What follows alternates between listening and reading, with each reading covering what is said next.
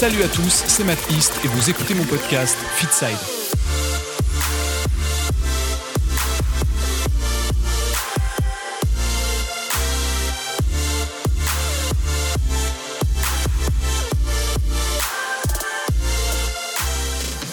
Bonjour et bienvenue pour ce deuxième épisode de Fitside pour la suite de cette série consacrée aux bases de la nutrition.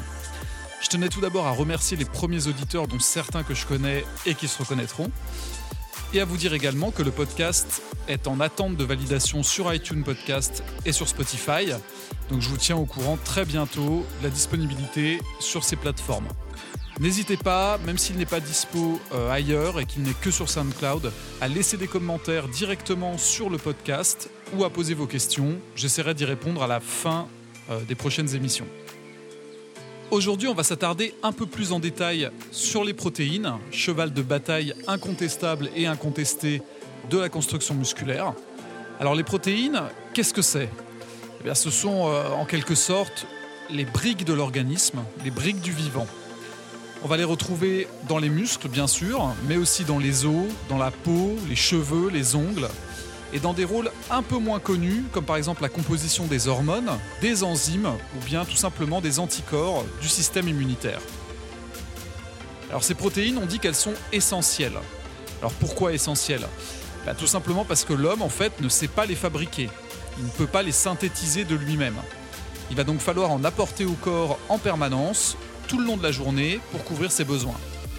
Pour la petite anecdote, Sachez que même si on entend souvent le nom des mêmes protéines revenir hein, sur Internet, dans les livres, etc., comme l'albumine, le collagène, la myosine, etc., en fait il en existe près de 10 000 différentes dans l'organisme. Alors je pense que ce serait intéressant aussi qu'on parle un peu de leur rôle, de leurs intérêts physiologiques. En général, quand vous demandez à quoi servent les protéines aux gens euh, qui vous entourent, on a systématiquement droit au même genre de réponse, c'est pour faire du muscle, c'est pour construire du muscle. Alors oui, effectivement, c'est pas une erreur de penser ça, hein, puisque c'est le cas. Simplement, elles ont plein d'autres rôles très importants et parfois insoupçonnés. Elles vous aident par exemple à détoxifier votre organisme grâce à des acides aminés libres comme la glycine, la cystéine ou la méthionine.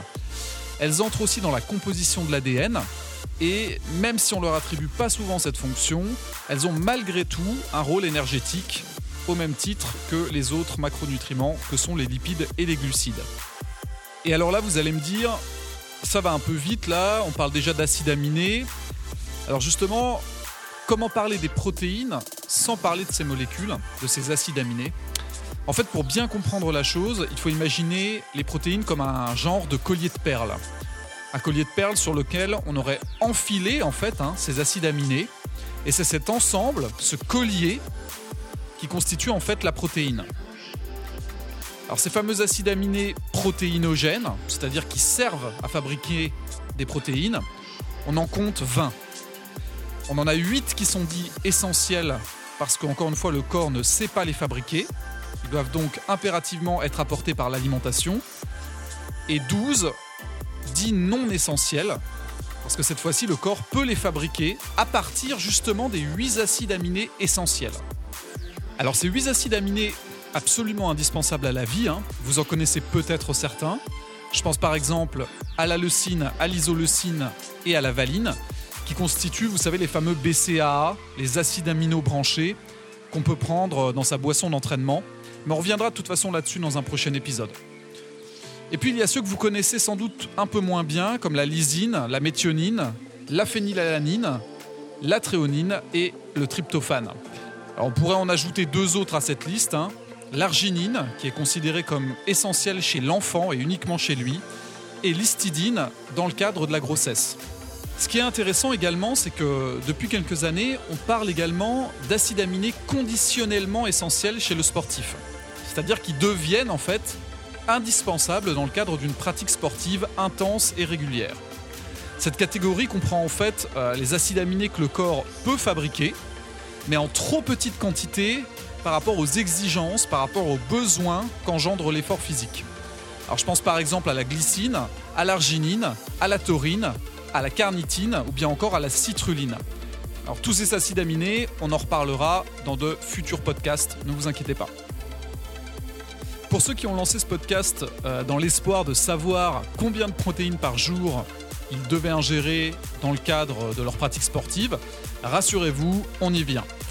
En général, chez le sédentaire, c'est-à-dire un individu en fait euh, qui ne pratique aucune activité physique, l'ANSES, qui est en quelque sorte notre agence de sécurité alimentaire en France, hein, recommande 0,83 g de protéines par kilo de poids de corps.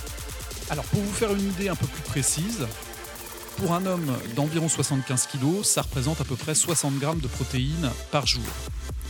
Bien évidemment, le sport va nécessiter un apport plus élevé en protéines comparativement au fait de rester sur son canapé devant Netflix. Cet apport, on l'estime environ entre 1,5 et 1,7 grammes par kilo de poids de corps chez les sportifs d'endurance, et d'ailleurs les sports collectifs à tendance aérobie, c'est-à-dire à tendance endurance justement, hein. et entre 1,7 et 2,2 grammes par kilo de poids de corps chez les sportifs plutôt de force. Donc on pense euh, à la musculation, à l'haltérophilie, bien dans les sports de combat par exemple. Et puis pour finir ce podcast, et puisque c'est normalement ce qui vous intéresse le plus, si on devait tirer une recommandation générale pour le pratiquant de musculation, ce serait de se situer environ à 2 grammes de protéines par kilo de poids de corps. Voilà, j'espère avoir répondu à quelques-unes de vos interrogations concernant les protéines, leur dosage et leur utilisation par le corps.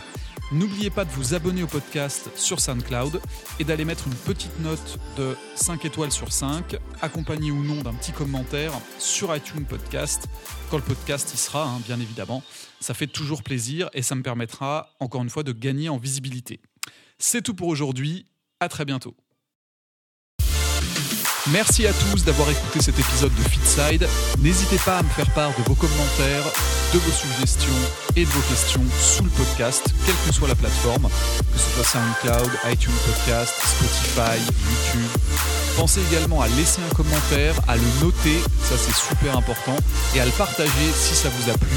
Il n'y a que comme ça qu'il pourra gagner en visibilité. À la semaine prochaine, salut à tous.